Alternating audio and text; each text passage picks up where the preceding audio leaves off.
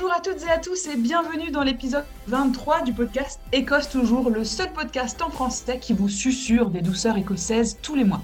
Je suis Sarah, la maman du blog French Kilt, et je partage le micro avec Assa, qui est journaliste en Écosse et aussi l'autrice du livre Écosse, Adrien et la licorne, paru aux éditions Nevicata au mois de novembre dernier. Et ce livre, il vous faut absolument le lire si ce n'est pas déjà fait, bien sûr. Alors comment ça va, Assa, en ce début du mois d'avril? Salut Sarah et bonjour tout le monde. Eh bien écoute, moi je trouve que ça va plutôt pas mal en ce début avril. Euh, il fait un soleil radieux pour euh, fêter le déconfinement en Écosse. À partir d'aujourd'hui, nous avons le droit de sortir sans motif euh, absolument indispensable. On peut faire un pique-nique par 8 degrés au soleil. Donc ça va plutôt bien. Mais sinon, aujourd'hui, euh, et voilà, pendant tout le mois d'avril, on sera en pleine campagne pour les élections parlementaires écossaises du 6 mai. Vous savez, la politique en Écosse, c'est loin d'être un long fleuve tranquille. Vous l'avez peut-être vu, mais il y a quelques jours, on a appris la création d'un nouveau petit parti politique indépendantiste, le Alba Party, mené par Alex Salmond, qui est l'ancien Premier ministre écossais et qui a récemment été mué dans un procès pour harcèlement moral et sexuel. Ça rajoute une couche à l'approche des élections. Et d'ailleurs, j'en profite pour rappeler à nos auditeurs installés en Écosse que quelle que soit votre nationalité, vous avez le droit de vote pour cette élection et que vous pouvez vous inscrire en trois clics sur le site du gouvernement et ce jusqu'au 19 avril. Et si vous souhaitez faire un vote postal, vous n'avez plus beaucoup de temps, c'est jusqu'au 6 avril, grand max, pour candidater pour un vote postal. Et oui, et moi j'ai euh, renvoyé ma lettre pour le vote postal cette semaine. Donc euh, on verra si je reçois une confirmation, quelque chose. Mais merci à ça. Et pour les auditeurs, franchement, si vous voulez comprendre ce qui se passe dans la politique écossaise, vous n'avez qu'une seule chose à faire, c'est suivre ça sur Twitter ou sur Instagram, parce qu'elle explique tout, surtout sur Twitter d'ailleurs, ou sur, euh, et sur Insta, surtout sur le compte Écosse Toujours. Elle décrypte tout, elle explique tout, et c'est très très soulageant euh, pour nous tous qui avons l'impression d'aller au cinéma parfois en lisant la politique écossaise. Alors ce mois-ci, chers amis, grosse surprise, on ne va pas vraiment vous parler de politique, on a plutôt choisi de s'intéresser au lien entre la famille royale et l'Écosse. Alors déjà parce qu'on a bien vu que vous étiez tous à fond sur la récente interview de Meghan et Harry hein, chez Oprah, et aussi parce que les 95 ans de la reine approchent, et oui, ce sera le 21 avril. Alors on vous remercie d'ailleurs hein, pour toutes les questions que vous nous avez posées sur les réseaux sociaux. On les a utilisées, on les a intégrées dans le podcast, donc on y répondra euh, petit à petit. Et en fin d'épisode, attention, suspense, euh, bait click, on va vous révéler le thème du prochain podcast et vous aurez même des devoirs de vacances ou des devoirs de confinement à, choisir. Euh, bonjour et merci. Our strength is our difference. Dinny feed it. Dinny call canny.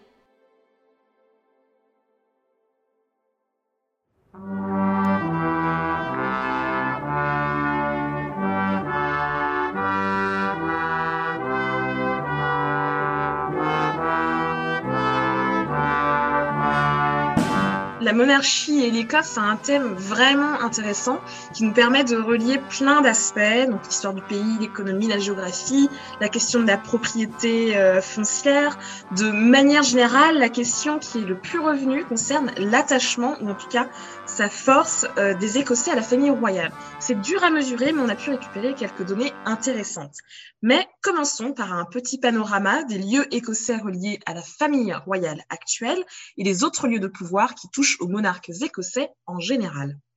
Et oui, il y en a vraiment une panoplie complète. Alors, on va commencer par Édimbourg. Alors, Édimbourg, bien sûr, on poste directement au château et à Holyrood Palace. Alors, le château d'Édimbourg, ça a été en fait la résidence royale pendant très longtemps, hein, jusqu'à la construction euh, de Holyrood Palace euh, au tout début du XVIe siècle. Euh, mais malgré, même après ça, en fait, il reste un lieu d'importance pour la famille royale. Par exemple, quand Marie Stuart est enceinte, même si elle est bien au chaud à Holyrood, elle décide quand même d'accoucher au château d'Édimbourg. Ça donne un message politique et c'est aussi une certaine sécurité quelque part. Et alors Holyrood Palace hein, se trouve à peu près à 1 km 6 du, du palais d'Édimbourg, du château d'Édimbourg, excusez-moi, je m'en mêle les pinceaux. Euh, c'est toujours aujourd'hui la résidence officielle du monarque en Écosse. Et quand on le visite d'ailleurs, il y a toute une exposition sur la présence de la famille royale euh, ici à Holyrood, leur action et comment ça se passe en fait au quotidien, euh, tout au rythme de l'année. On peut voir des joyaux de la couronne. alors, c'est plus, c'est pas à Hollywood Palace, c'est au château d'Édimbourg, c'est ça. Hein Mais c'est quel joyau de la couronne du coup? C'est toute la collection. On a la couronne, le sceptre et l'épée. Top. c'est la collection complète. Euh, et euh, on, aura une question un petit peu plus tard sur, sur la couronne. D'ailleurs, on va pouvoir y revenir. Euh, on n'a pas le droit de les prendre en photo ni rien du tout. Donc, si vous voulez les voir, il faut visiter le château d'Édimbourg. Euh, alors à Édimbourg, il y a d'autres petits lieux intéressants aussi, pas, pas du tout petits d'ailleurs. Le yacht Britannia, il est énorme. Euh, c'est un grand navire royal qui a été utilisé jusqu'en 1997. Alors pour faire court, c'est presque une ambassade flottante avec à l'intérieur tout le nécessaire. Il y a euh, les appartements royaux, le grand salon, de quoi faire des belles réceptions, mais il y a aussi un hôpital de guerre, il y a aussi euh, euh, tout ce qu'il faut vraiment pour, agir un peu partout dans le monde. ce navire, il a fait des centaines de voyages autour du monde. Vous le voyez un peu dans la série The Crown sur Netflix, si certains l'ont vu. D'ailleurs, il me semble, n'ai pas vérifié, que dans le pilote, hein, on voit la reine euh, dans le bateau. Ah, ça me fait oui de la tête. Ouais, il me semble bien. Ouais, ouais, ouais. C'est dans la première saison, il semble. Si c'est pas l'épisode 1, c'est l'épisode 2, quoi, mais on voit assez rapidement. Euh, et après, en fait, 97, on a décidé que l'argent euh, euh, de la collectivité n'allait plus financer un tel monument, bâtiment flottant. La petite ironie quand même, c'est qu'il a été fabriqué dans la vallée de la Clyde, donc plutôt du côté de Glasgow. Mais on s'est dit, bon, c'est quand même à Édimbourg qu'on va le mettre, parce que voilà, il y a plus de touristes, tout ça. Et d'ailleurs, c'est un des lieux les plus visités hein, dans Édimbourg. Et pour finir sur Édimbourg, sachez que les fans de la reine mère, donc la maman de Elisabeth II, hein, elle est morte en 2002, pourront aller faire un tour euh, dans le jardin et pour découvrir le monument qui ont été créés en sa mémoire et qui se trouve au jardin botanique euh, d'Édimbourg. Donc, euh, très jolie petite balade. Après, si on s'éloigne un petit peu, on pense bien sûr tout de suite au Balmoral. Alors, le Balmoral, c'est un peu différent d'Holyrood Palace parce que c'est un château privé. Il appartient à la famille royale, mais de manière privée, tandis que Holyrood, c'est en fait, on va dire, l'État qui met à disposition ce lieu pour la famille royale. Donc le Balmoral, euh, il a une histoire particulière. Hein. c'est la reine Victoria au 19e qui a un immense coup de cœur pour les Highlands. Euh, et c'est son mari Albert qui lui achète le château, le rénove complètement. Et euh, le couple et toute leur famille va venir très régulièrement y passer du temps. Et aujourd'hui, c'est toujours un endroit très prisé de la reine. Encore une fois, on le voit beaucoup dans The Crown. Et Charles adore aussi venir au Balmoral, donc le, fils de la reine, l'héritier même si euh, l'année dernière, il a été très critiqué puisqu'il y est venu en plein confinement. C'est pas bien, Charles. On sait que c'est joli, mais les règles, c'était qu'on reste tous chez nous. Ouais, c'est un voyage essentiel. L'autre à Barnard Castle, euh, lui, euh, Les châteaux ne sont pas des lieux exempts. Et dans, en fait, dans le même coin, à côté du château du Balmoral, il y a le village de Brémar, où bon, il y, a il y a un lien assez particulier avec la famille royale. Et la reine, tous les ans, en théorie, assiste aux Highland Games, qui sont donc une sorte de mini-Jeux olympiques à l'écossaise. Et pour avoir été plusieurs fois à Brémar, c'est quand même marrant comment on entretient ce, genre de truc. Tout le monde a une histoire avec euh, le roi, avec, euh, pas le roi, mais avec euh, la reine ou un membre de la famille royale en disant oui, oui, parfois ils viennent acheter des tomates. Donc tout le monde a cette petite histoire, c'est juste drôle et ça remonte d'ailleurs parce que même la reine Victoria, on raconte qu'elle allait rendre visite euh, à une petite famille euh, de, paysans dans les hauteurs, euh, dans les hauteurs de Brémar. Donc on entretient en fait ce côté, on est des gens normaux en fait. Mmh, ouais, ça c'est clair. Moi je connais pas du tout le coin, ça fait partie des zones pour moi encore inexplorées de l'Écosse et j'ai hâte de pouvoir m'y rendre quand les monuments rouvriront. Et si vous avez un Stephen Bern qui dort en vous et que vous êtes un vrai de vrai fan de la famille royale, il y a deux autres châteaux que vous pouvez découvrir. Il y a Glams Castle, qui est le château où a grandi la maman d'Elisabeth II. Euh, c'est aussi ici que naît sa sœur Margaret. On est dans l'Angus, pas très loin de Dundee. C'est un superbe château, vraiment. Et vous pouvez d'ailleurs le voir sur certains billets de 10 livres en Écosse. Vous avez aussi Castle of May, un château tout au nord-ouest de l'Écosse, près de Thurso. Il a été acheté par la reine mère, donc la maman de la reine Elisabeth II. Elle l'achète dans les années 50 et à ce moment-là, le château est complètement en ruine elle le rénove petit à petit. Elle venait au moins deux mois par an euh, pendant 50 ans. Aujourd'hui, le château est ouvert aux visiteurs pendant l'été, sauf quand le prince Charles est de passage. Il y a bien sûr plein d'autres lieux en lien avec la royauté en général en Écosse, mais là, on s'est tenu à ceux qui s'attachent surtout à la famille royale du moment. Vous êtes plutôt fan de Mary Stuart, par exemple. Euh, Sarah a constitué un album Panini des lieux à voir pour comprendre la vie de cette reine sur French Kilt. Oh, bah merci à ça. Et puis du coup, j'en profite pour attraper cette belle perche que tu me tends pour vous proposer un petit point historique. Promis, euh, j'essaierai de ne pas le faire euh, trop trop long pour un petit peu comprendre euh, cette place en fait de la monarchie en Écosse et comment est-ce que ça a évolué. Alors, ce qui est très important à garder en mémoire, sans doute la chose la plus importante, c'est que pendant un petit moment quand même, l'Écosse et l'Angleterre sont deux royaumes complètement différents avec deux monarques complètement différents. Et ça, ça va s'arrêter en 1603, donc au début du XVIIe siècle. Et juste avant ça, juste avant 1603, vous avez les Tudors en Angleterre, avec bon, Élisabeth Ier, euh, la dernière du lot, si on peut dire. Vous la connaissez, on, a fait des centaines de films sur elle. Et en Écosse, vous avez les Stuarts, avec une autre personnalité importante, c'est celle de, Marie Stuart. On la connaît bien en France, elle a été reine de France pendant 4 minutes 12 environ. Et surtout, euh, son fils, qui est Jacques VI d'Écosse. D'ailleurs, si vous avez envie de savoir comment les Stuarts sont arrivés sur le trône écossais, je vous renvoie à l'article sur Paisley que j'ai écrit récemment où j'explique le passage de relais entre la dynastie des Bruce et celle des Stuarts. Alors en 1603, c'est le moment euh, de la mort d'Élisabeth Ier et elle, elle n'a pas d'héritier. Euh, pourquoi est-ce que c'est au final Jacques VI d'Écosse, le fils de Marie Stuart, qui va récupérer le gros lot? Eh Tout simplement parce que Henri VIII, qui est le père d'Élisabeth, est aussi le grand-oncle de Marie Stuart. Incroyable Donc en fait, on dit souvent qu'elles sont cousines, hein, Marie Stuart et, et Élisabeth, c'est pas tout à fait vrai, mais presque. Et donc par euh, ricochet, on va dire, euh, Jacques est donc le premier sur la liste des héritiers.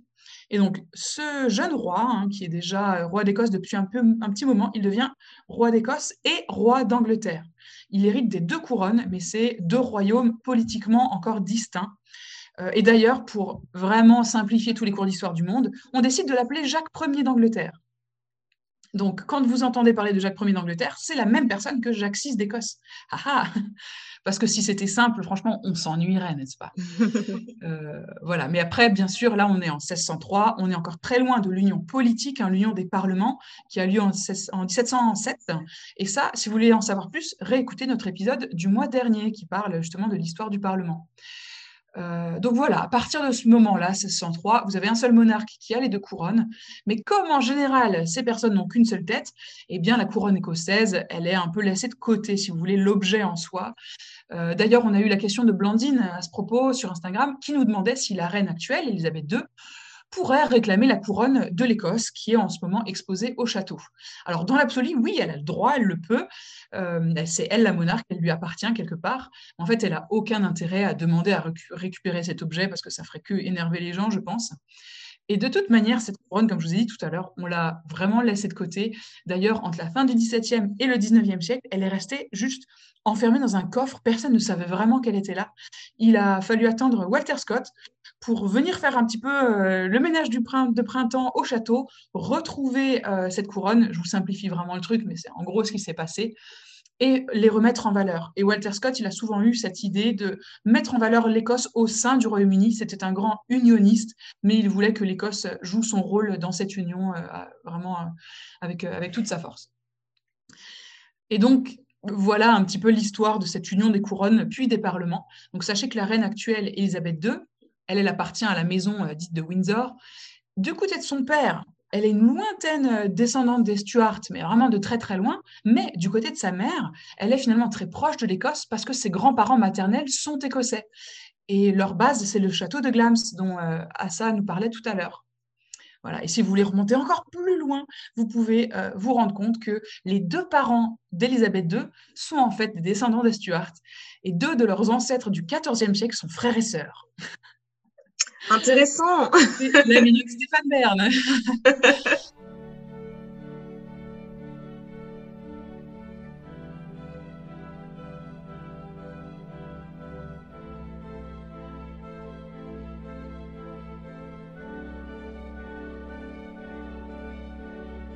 Merci beaucoup Sarah. Comme tu disais, donc la couronne euh, et les joyaux de la couronne écossais sont un grand symbole de la monarchie, mais finalement qui sont assez peu utilisés par euh, la monarque actuelle. Mais il y a un autre grand symbole qui a euh, connu une histoire complètement folle, et c'est celle de la pierre de destinée. Oui, on parle bien d'une pierre. Et pourquoi Sarah, cette pierre est si importante? Oui, cette pierre, moi j'adore raconter son histoire. D'ailleurs, euh, en septembre dernier, j'en ai fait tout un article sur French Kill parce que je, suis tellement euh, subjuguée à chaque fois. Euh, alors, cette pierre de la destinée, c'est juste un bloc de grès. Juste pour votre imaginaire, un bloc de, grès, de grès tout simple, avec il est un peu abîmé, il, il était un peu cassé ici ou là. C'est pas une surprise puisque il tourne depuis quand même le XIIIe siècle, selon la légende en tout cas. Euh, c'est vraiment le symbole de la lutte des couronnes au XIIIe siècle. Donc là, on est à l'époque des guerres d'indépendance entre l'Angleterre et l'Écosse. Euh, donc pour vous la faire courte, cette pierre de la destinée, c'est un bloc qui est utilisé à l'abbaye de Scone. Et Scone, c'était en fait le lieu de prédilection pour couronner les monarques écossais, au moins euh, à partir du XIIe siècle. On le considère magique, venu de loin, même si les recherches plus récentes prouvent que c'est littéralement un bloc de grès de la carrière d'à côté. en tout cas, il est entouré de plein plein de mystères. Au XIIIe siècle, donc à la fin, en 1296, Édouard arrive avec son armée. Euh, il vole, enfin, il détruit beaucoup de symboles de la royauté écossaise, mais il vole la pierre euh, de Scone. Mais il se dit pas, allez, euh, je la jette dans un fossé, on l'oublie. Non, non, il la ramène avec lui en Angleterre, et cette pierre servira aussi à couronner les monarques anglais pendant des siècles et des siècles. Ce qui est un petit peu rigolo, quoi. Ça veut dire qu'il s'est peut-être dit, bon, dans le doute, peut-être qu'elle porte quand même chance on va quand même euh, faire un petit peu confiance aux Écossais euh, sur, euh, sur ce point-là. cela dit, en même temps, en Écosse, en fait, on continue à couronner des rois à Scone, même sans pierre. Et c'est le cas, par exemple, de Robert de Bruce, couronné en 1306, et lui, il y va, il fait toute la, toute la cérémonie. Il n'y a pas la pierre, mais c'est pas grave. Ce qui veut dire que c'est un échec hein, pour Édouard Ier, puisque lui, il voulait surtout casser les symboles, si vous voulez. Bon, cette pierre, après, on l'oublie un petit peu. Euh, au XXe siècle, cela dit, il y a quand même la, résurgence hein, de, l'idée d'une Écosse indépendante. On commence à reparler de ce symbole. Dans les années 50, des étudiants indépendantistes décident d'aller voler la pierre euh, à Westminster. Alors ils y arrivent, hein, ils arrivent même à la ramener en Écosse, et là, pouf, ils sont arrêtés. Euh, ils doivent la rendre symboliquement, mais ça a quand même permis de remettre cette question au goût du jour. D'ailleurs, il y a eu un film hein, sur le sujet, je ne l'ai jamais vu, mais il faudrait que je le voie. Un de ces quatre, il n'a pas l'air génial, mais il faudrait quand même que je le voie. Euh, et en fait, il faut quand même attendre 96, 1996, 700 ans après le vol initial, si je peux dire, si je peux utiliser ce mot-là. Eh bien, la pierre est rendue à l'Écosse, installée au château d'Édimbourg avec tout le cérémonial. Euh, la petite blague quand même, c'est que potentiellement cette pierre, elle va encore déménager prochainement à l'abbaye de Scone. Ça a été annoncé il n'y a pas longtemps. Voyons voir si ça se fait ou pas. Euh, et il y a toujours autour de toute cette histoire la question de l'authenticité, parce qu'il y a encore des gens qui pensent que en fait, lors des guerres d'indépendance en 1296, on aurait laissé une fausse pierre pour que Édouard prenne une fausse pierre. Et donc, ça pose la question de où est la vraie pierre? Ah, ils sont rusés euh, quand même. là, j'adore, j'adore. Mais bon. Ah, pareil. on va pas vous cacher, il y a du vrai, il y a du faux qui se mélangent, mais euh, voilà où on en est aujourd'hui.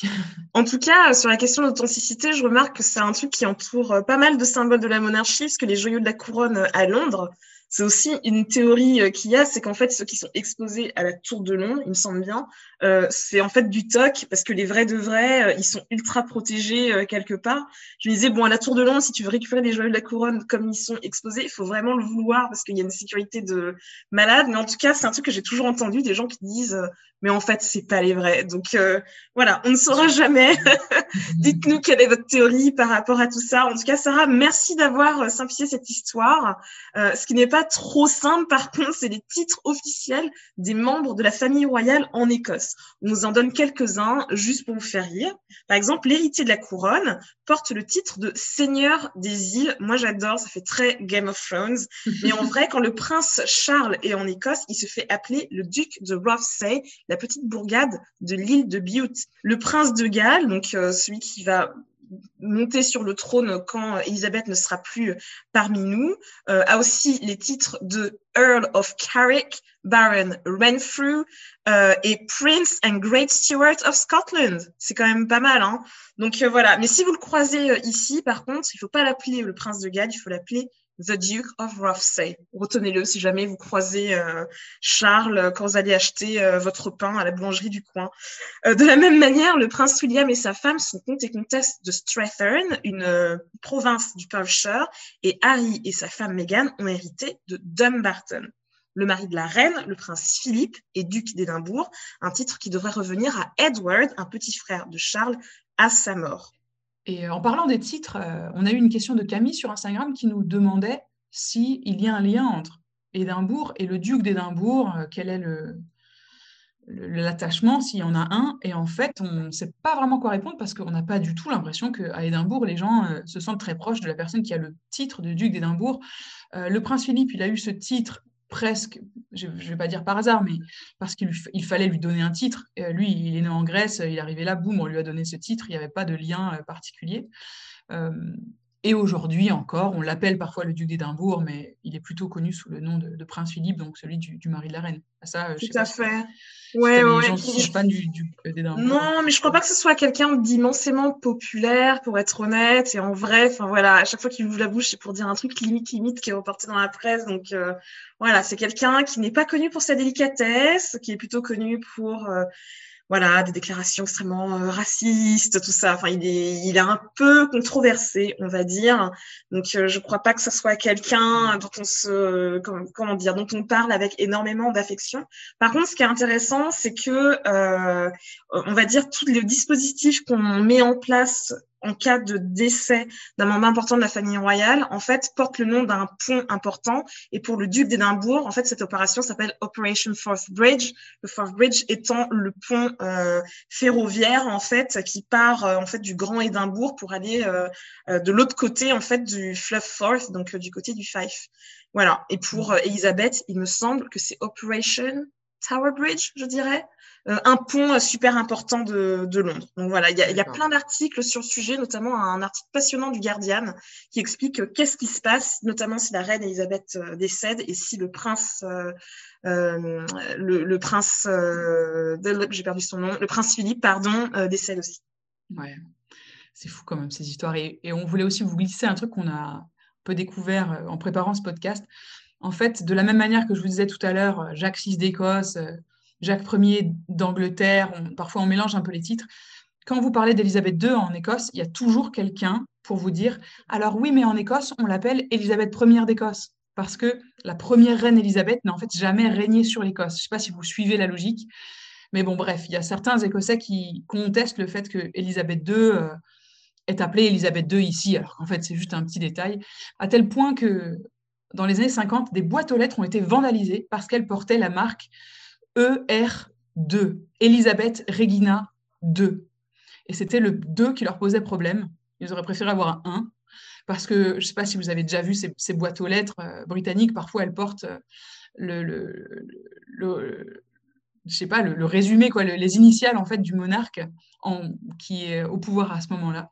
Donc voilà, ça c'est juste un, petit clin d'œil. Donc depuis ce moment, en fait, on a arrêté de mettre euh, ce ER2 sur les boîtes aux lettres et donc euh, on ne les voit plus. Et avant euh, de s'intéresser plus particulièrement à l'attachement personnel des Écossais pour la famille royale, on voulait juste vous donner quelques petites infos sur les habitudes de la reine et de sa famille lorsqu'ils viennent en Écosse.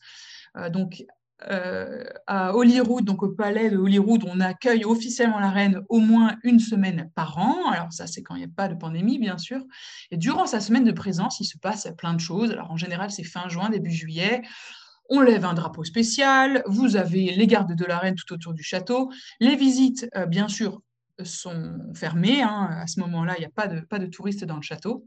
La reine, elle a toute une collection de réunions et des audiences. Elle est là pour des cérémonies, des remises de décoration. Bref, le quotidien d'une reine tel que je me l'imagine. Hein. Et bien sûr, il y a la garden party. Donc, il y a une grosse garden party euh, euh, euh, en Angleterre. En Écosse, on a aussi notre petite garden party avec quand même 8000 invités. C'est pas, pas rien, je trouve. Hein. ça m'a semblé quand même assez haut. Euh, donc il faut s'habiller très très chic, bien sûr. Et euh, Camille nous demandait euh, sur Instagram qu'est-ce qu'il faut faire pour être invité à cette garden party? Alors ça a été difficile de trouver des, des, raisons particulières à l'Écosse. en tout cas, ce qui semble clair, c'est qu'il faut avoir fait quelque, il faut avoir accompli quelque chose dans sa vie, avoir travaillé longtemps pour une association, par exemple, avoir vraiment œuvré pour le bien commun. Euh, mais euh, à ça, du côté euh, de l'Angleterre, il y a, d'autres moyens de potentiellement accéder à la garden party, n'est-ce pas? Mmh, Tout à fait, mais c'est, enfin voilà, il faut vraiment être accompli, avoir fait toute une vie de service public, etc.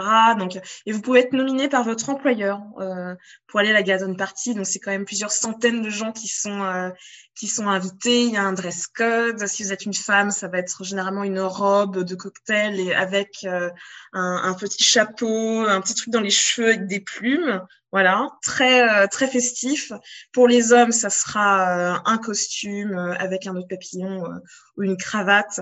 Donc voilà, il faut être quand même tiré aux quatre épingles et vraiment savoir se tenir. Il y a des gens qui ont eu des problèmes à la garde de partie, par exemple, parce qu'ils avaient pris un garde en photo et donc du coup ils devaient, voilà, ils se sont fait un peu taper sur les doigts. Donc c'est pas, il faut pas en profiter pour faire n'importe quoi. Vous êtes chez la reine quand même, donc un peu de respect.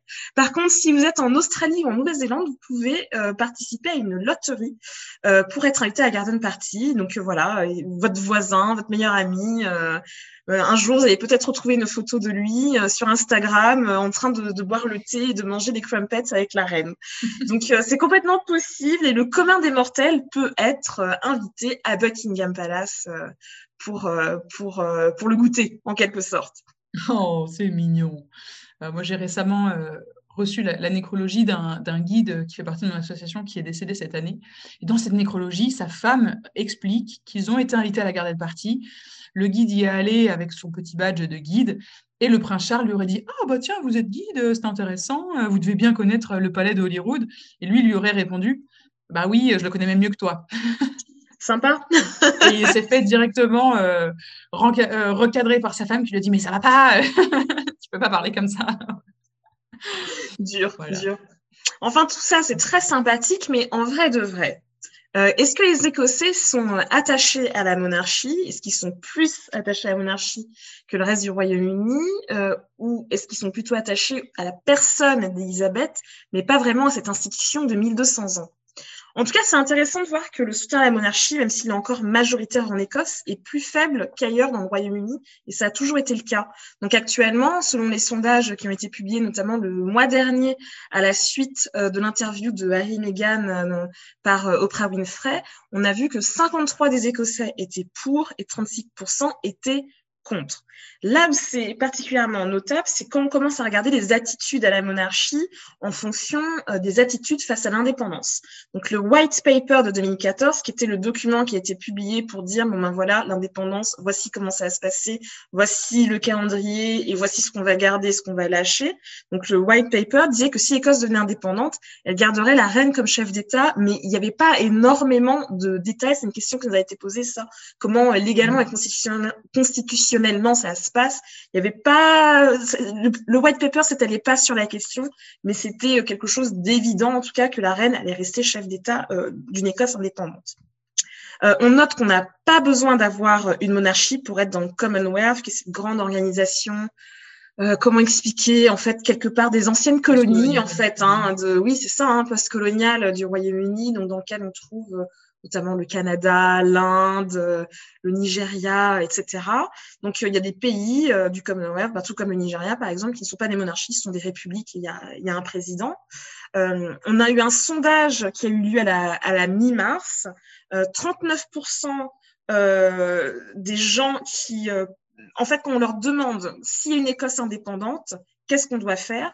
39% des gens disent ah bah, on garde la monarchie et 39% des gens disent ah bah il faut faire une république et le reste ne se prononce pas. Par contre, ceux qui sont contre l'indépendance disent que si jamais l'Écosse devient indépendante, il faut garder la monarchie. 54% des gens disent ça, tandis que ceux qui sont indépendantistes disent quand l'État écossais existera, eh bien, il faudra que ce soit une république. Donc 56% des indépendantistes veulent la création d'une république écossaise à l'indépendance. Maintenant qu'on sait qu'a priori, on a à peu près la moitié des Écossais qui sont pour l'indépendance, cette question sera observée de près. Il y aura sûrement des, mutations. On verra dans l'opinion comment ça change. En tout cas, les Verts disent que eux, ils veulent faire une république si jamais l'Écosse devient un État indépendant. Et euh, il faut savoir qu'en fait, en Écosse, le républicanisme, c'est quelque chose d'extrêmement répandu dans les partis de gauche. On trouve beaucoup de gens qui sont assez hostiles à la monarchie au SNP, euh, chez le Labour, chez les Verts, il y a beaucoup d'élus qui sont juste trop frileux pour en parler. Même chez les Tories, hein, on en a certains, c'est minoritaire, hein, mais on en a certains qui sont hostiles à la monarchie. Il me semble qu'il y a un député qui s'appelle Adam Tompkins, d'ailleurs, qui va se retirer, qui va pas se représenter cette année. Il est prof en droit constitutionnel à Glasgow, et lui, avant d'être élu, il avait dit, bon, bah, moi, je suis pour une réforme euh, de l'État britannique, et je pense que la monarchie, c'est un truc complètement anachronique. Bon, bah, il n'en a plus jamais reparlé depuis qu'il est élu, parce que bon, chez les Tories, ah, bah, c'est juste trop contentieux, et la question de l'union du Royaume-Uni est super liée à celle de la couronne. Donc en fait, on ne peut pas publiquement se déclarer contre la couronne, contre la monarchie, parce que ça, ça reviendrait une attaque en fait pour l'union. Euh, mais on peut aussi prendre la question dans l'autre sens. Si euh, un deuxième référendum d'indépendance, alors c'est pas encore fait, hein, mais c'est possible qu'il y en ait un dans le futur. Si un deuxième référendum d'indépendance se passe pendant qu'Elisabeth est toujours reine, ça peut faire les affaires des unionistes parce que la reine, elle est quand même plutôt appréciée. Moi, titre personnel, je connais personne qui peut pas piffrer la reine. Je, je crois pas que ça existe. Je pense qu'elle elle commande quand même le respect de beaucoup de gens. Euh, voilà, je pense que soit une indifférence, soit il y a vraiment beaucoup de respect et d'affection pour le personnage d'Elisabeth II. Mais si ça se passe sous le règne de Charles, alors Charles, on ne sait pas trop combien, mais en tout cas en Angleterre, ça serait Charles III, c'est peut-être une autre paire de manches, euh, comme le note un article très intéressant dans le magazine Le New Statesman, je vous mettrai le lien, la famille royale, elle aime l'Écosse, mais c'est un peu euh, une carte postale de l'Écosse, une Écosse que seule elle peut connaître avec Balmoral, des parties de chasse dans le Royal Decide, des têtes de cerf sur les murs, etc., etc. C'est peut-être pas une Écosse très contemporaine. Cela dit, c'est intéressant de voir que aujourd'hui, on débat ouvertement de la monarchie et plus juste en termes euh, people et potins, etc. Euh, avec les affaires de tromperie, euh, de telle personne qui n'aime pas telle personne, etc. Par exemple, euh, dans, à, la, à la Barbade, donc dans les Caraïbes, euh, ce pays a annoncé qu'en septembre 2020, qu'elle deviendrait une république d'ici le 30 novembre, qui est le 55e anniversaire de son indépendance. Et donc, la gouverneure générale de, de, de la Barbade, Sandra Mason, avait déclaré « Il est temps de faire une croix sur notre passé colonial. C'est une déclaration ultime de confiance en notre identité nationale. » c'était un discours qu'elle avait fait le 15 septembre dernier. Je trouve ça vachement intéressant. Et au Canada, euh, qui est donc du coup qui fait partie du Commonwealth, qui a un premier ministre certes, mais dont le chef de l'État reste la reine. Euh, en fait, il y a la gouverneure générale du Canada qui s'appelle Julie Payette, qui a euh, démissionné avec perte et fracas il y a quelques temps. Et donc les Canadiens, qu'on les a interrogés sur la pertinence de la monarchie aujourd'hui, il y a un sondage qui a montré que 55% pensent que c'est juste pas quelque chose qui est ben, pertinent pour, pour le 21e siècle. Donc, clairement, il y a un débat pour moi, la question, c'est moins celle d'un jugement de valeur sur est-ce que le fait d'avoir une reine, c'est bien ou c'est mal. Personnellement, en tant que française, en bonne française, moi, la monarchie, j'ai toujours regardé ça euh, avec un peu d'exotisme. Ça me, voilà, ça me fait un peu sourire. Euh, je, euh, voilà, j'ai pas d'opinion extrêmement tranchée sur la monarchie. Perso, ce qui me dérange le plus, c'est euh, ben, la chambre des lords, en fait. C'est pas, en fait, tout ce qu'il y a autour.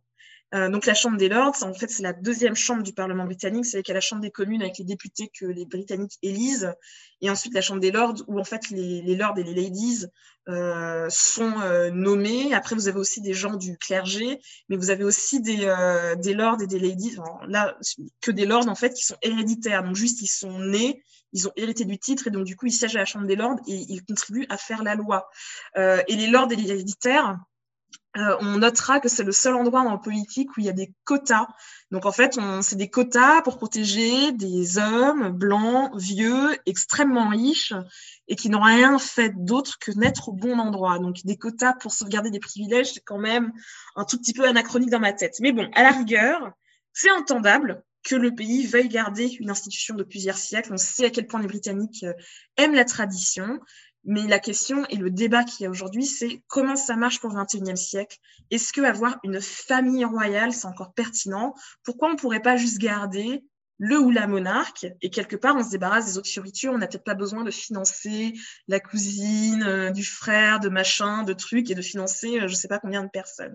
Et apparemment, c'est la position sur laquelle est le futur roi, le prince Charles, qui lui veut vraiment euh, dégraisser la famille royale, quoi, et que ça soit un truc moins lourd. Toi, Sarah, euh, t'en penses quoi? Maintenant que voilà, tu habites dans ce pays, qu'à part ça, on n'est pas des sujets de la reine parce que nous ne sommes pas britanniques, mais on vit dans une monarchie. c'est quoi ton sentiment par rapport on, à ça? Et on, a décidé de le faire euh, euh, en connaissance de cause. C'est une question vraiment intéressante parce que, bon, déjà, de, toute façon, ce qu'il faut dire au début, c'est que euh, on ne parle pas si souvent que ça de la reine ou de la monarchie. je ne lis pas les tabloïds, les gens autour de moi ne les lisent pas nécessairement non plus. Donc ça, c'est un fait. cependant, je connais pas mal de gens qui aiment la reine, mais la personne de la reine. Elisabeth II en particulier, qui sont peut-être moins attachés à tout le tremblement qui vient autour, mais la reine en elle-même, elle forcément, avec la vie qu'elle a eue, euh, la posture qu'elle a, euh, tout ça, les gens euh, forcément respectent vraiment cette, cette personnalité-là. J'ai aussi pas mal de gens qui ne sont pas du tout attachés à la question de la famille royale autour de moi. mais par contre, les gens avec qui j'ai discuté qui sont très attachés, c'est souvent des gens qui viennent de classes populaires et qui vraiment voient la reine comme quelqu'un euh, qui les inspire, qui les représente, qui les défend et tout ça, ce qui, est assez intéressant. Moi, à titre personnel, honnêtement, euh, j'aime l'histoire, ça c'est un fait aussi, quoi. Le, côté historique pour moi il est super important. Euh, c'est assez unique d'avoir un système comme ça et il faut s'y intéresser, comprendre comment il fonctionne. Après, toutes les actualités, ça me passe au-dessus total. Et, je dois dire que la dernière fois qu'on m'a demandé est-ce que ça t'intéresserait de demander la nationalité britannique parce que maintenant j'ai 5 ans de résidence, en fait, le truc, avant tout, le truc qui me freine le plus, c'est le fait que tu doives euh, porter allégeance à la reine et ça, j'ai juste pas envie en fait. Et, euh, mais quelque part, euh, je suis française, mais je suis aussi marocaine. Et au Maroc, il y a un roi qui, qui pour le coup, c'est pas du tout le même système qu'au Royaume-Uni. C'est un roi qui a beaucoup de pouvoir malgré tout. Et je viens d'une famille qui, qui n'est pas du tout euh, en soutien à cette famille royale marocaine, on va dire. D'un coup, je me dis, oh putain, est-ce que j'ai le droit de dire ça Mais je pense que j'ai aussi grandi dans un univers où on me dit que que c'est pas juste d'avoir un roi qui a toute la richesse et, et qui ne l'a pas mérité ou qui en profite personnellement. Quoi. Mmh. Ça, c'est vachement intéressant. C'était peut-être une grande digression, mais. Euh, non, non, mais c'est chouette ce que tu dis, parce que moi, j'avoue, enfin, j'ai pas grandi en parlant euh, de la monarchie. Enfin, pour moi, la monarchie, c'est genre, bah voilà, il y a des châteaux, euh, mmh. il y a des mariages royaux, des royal babies. C'est des potins, en fait. Pour moi, il n'y a pas vraiment de d'enjeu ou quoi, mais finalement, c'est en venant ici, en, en commençant à comprendre le rôle constitutionnel de la monarchie que je me dis ah ouais non mais c'est un truc euh, vraiment compliqué. Et finalement on en a tu vois là on a commencé l'épisode en disant on va pas parler de politique tout ça mais en fait la monarchie c'est extrêmement ah. politique voilà, finalement, on y échappe. Tout est politique, les amis. Et, euh, et notamment, quand on parle d'indépendance euh, et aussi ben, par rapport au Brexit, on sait que euh, il y a eu des tentatives euh, des premiers ministres successifs de faire intervenir euh, la couronne dans le débat politique pour faire pencher euh, la balance d'un côté ou d'un autre. Enfin, par exemple, dans les tout derniers jours de la campagne du, du, référendum d'indépendance, il a été écrit dans les journaux euh, ça a été nié, hein, évidemment, mais il a été écrit dans les journaux que euh, David Cameron, donc qui était Premier ministre à l'époque, voulait que la reine intervienne pour dire aux Écossais, bah, écoutez, réfléchissez bien, est-ce que vous êtes sûr quand même de vouloir casser le pays, etc. Quoi. Alors que normalement, la reine, elle est censée être euh, neutre, elle représente tous les Britanniques, donc euh, elle peut pas prendre position sur euh, telle ou telle question. Et pareil, sur le Brexit, il y a eu des échos comme quoi la reine, en fait, elle, est elle était plutôt pro-Brexit, tout ça, mais ce qui a été nié évidemment par les communicants de la couronne, mais les Royals peuvent pas être vus comme euh, étant partisan en fait. Après, est-ce que la monarchie est utilisée comme on va dire soft power pour euh, soutenir un truc plus que l'autre, mais quelque part quelque chose qui est vu comme consensuel? Oui, par exemple, je sais pas moi pour euh, il y, avait quelques mois, il y avait un reportage vachement intéressant euh, dans le journal de la BBC euh, sur euh, William et Kate qui étaient allés en Irlande du Nord pour visiter un club de foot avec des gamins issus de la communauté catholique et de la communauté protestante. Bon ben voilà, pour à un moment où il y avait des tensions par rapport au Brexit, tout ça en Irlande du Nord, je trouvais ça intéressant qu'on envoie des membres très seniors de la famille royale pour dire bon ben voilà faut qu'on se parle tout ça. Et euh, on peut aussi dans les discours de la reine pour Noël parce qu'elle s'exprime toujours le jour de Noël parce qu'elle est aussi chef de l'église anglicane qui est l'église d'État en fait euh, euh genre, au Royaume-Uni d'Angleterre d'Angleterre parce qu'en Écosse L'Écosse est presbytérienne. Donc voilà. Euh, les gens peuvent pas s'empêcher de voir toujours un peu de politique euh, derrière. Par exemple, euh, juste avant, euh, je sais plus si c'était le discours de cette année ou celui de l'année dernière, où elle parlait de l'importance d'accueillir les gens qui sont pas d'ici, parce que Jésus, lui, il a accueilli tout le monde, et tout le monde avait lu quelque chose en mode bon ben voilà, faut pas taper sur les Européens qui sont venus ici parce que parce qu'on est un pays d'accueil. Donc voilà, on peut toujours voir un truc politique dans dans, dans, dans la famille royale. Et ils l'ont quand même envoyé au turban aussi pendant la pandémie, au début du confinement, non? Je sais plus à quel moment du confinement c'était, mais on a eu un petit. Euh... C'est il n'y a pas longtemps après le début du confinement où elle est venue, elle a dit voilà, euh, on va bientôt se retrouver. Euh, genre, voilà, c'est ça exactement, solidarité, tout ça. Remercions tous les gens qui se mobilisent, euh, que ce soit euh, les soignants, mais aussi les gens de tous les jours qui aident leurs voisins, les gens du supermarché. en fait, tous ceux qui font, tous les travailleurs essentiels qui font tourner le pays, en fait. Et euh, elle a vraiment envoyé un message super positif, euh, qui était honnêtement très fort. Moi, j'ai trouvé beau ce message et je me suis dit, bon, ben, tu sais quoi, voilà, si ça peut remonter le moral à, une partie de la population, on le prend, quoi. Eh ben, à ça, je pense que tu as juste tout résumé, c'était parfait. Et je crois que nous, en tant que nouvelles résidentes, nouvelles écossaises, on a un point de vue assez... Euh, assez médian et assez neutre entre, toutes ces positions. Et c'était vraiment intéressant de à la fois regarder ce qui s'est passé dans l'histoire et à la fois euh, quel est aujourd'hui l'attachement de ces résidents écossais pour euh, cette famille royale. Euh, j'espère que toutes ces infos, chers auditeurs, vous ont intéressé et que ça vous permettra de, de rendre encore plus précis votre regard sur l'Écosse. Avant de vous laisser, on vous annonce le sujet du prochain épisode. Dieu seul sait à quel point vous l'aviez attendu celui-là et ça sera l'Écosse sur vos écrans. On va parler de cinéma, on va parler de séries, on a un super invité euh, prévu et, et, et on va même mettre la liste des films et des séries dont on va discuter sur Instagram, sur Facebook, sur Twitter. On pourrait se faire un genre de cinéma club en fait, un social club où chacun de notre côté on regarderait... Euh, toutes ces productions euh, qui se passent ou qui ont trait à l'Écosse. Et, euh, et, on pourrait en parler tous ensemble. En tout cas, on a super hâte de faire cet épisode. On vous en dit plus très très bientôt sur les réseaux sociaux.